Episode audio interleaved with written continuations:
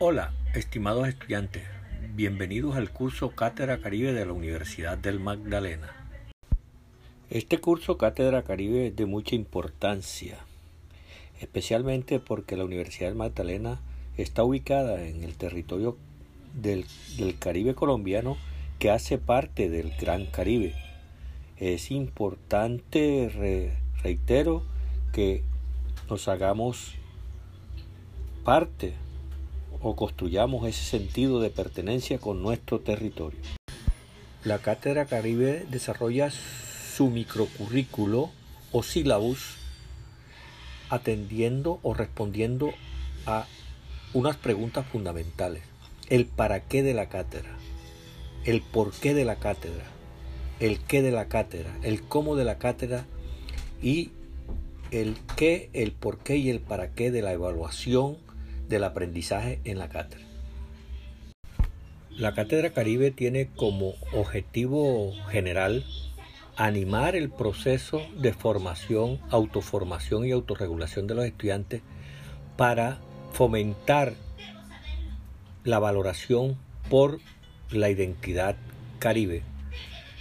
Y en este sentido lograr el desarrollo del pensamiento crítico, la capacidad de interpretación y argumentación y proposición en la cátedra, apropiándose de una conciencia ciudadana, cosmopolita y ambiental.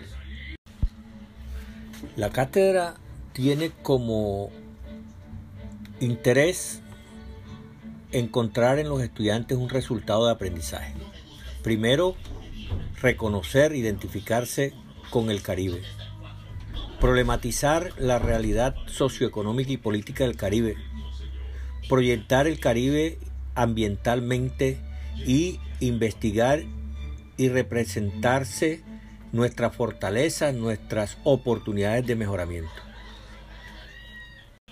Los contenidos de la Cátedra Caribe se proponen en tres ejes fundamentales, reconociendo el Caribe, ¿verdad?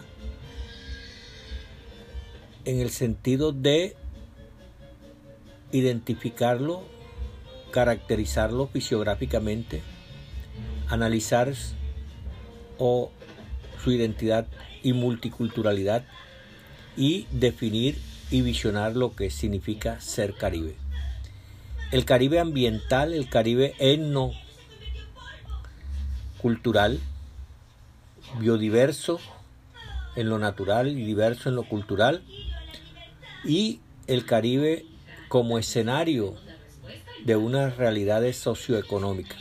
Entonces, en ese sentido, estos contenidos van orientados a construir una identidad o la identidad caribe. El Caribe y la Cátedra Caribe se valora y se evalúa desde una perspectiva formativa, cualitativa, teniendo en cuenta los procesos, la evaluación como un proceso y con apoyo y mediado por las didáctica digital, por las tecnologías de la comunicación y la información. Es fundamental en el proceso de evaluación reconocer los procesos de cognición y metacognición del estudiante.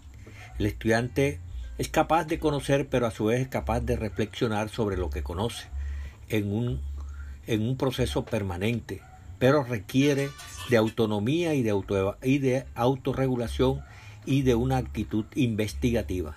En ese sentido, la evaluación, reiteramos, es una evaluación integral donde se integra la heteroevaluación, la que hace el profesor, la coevaluación y la autoevaluación de los estudiantes. ¿Cómo se evalúan las competencias?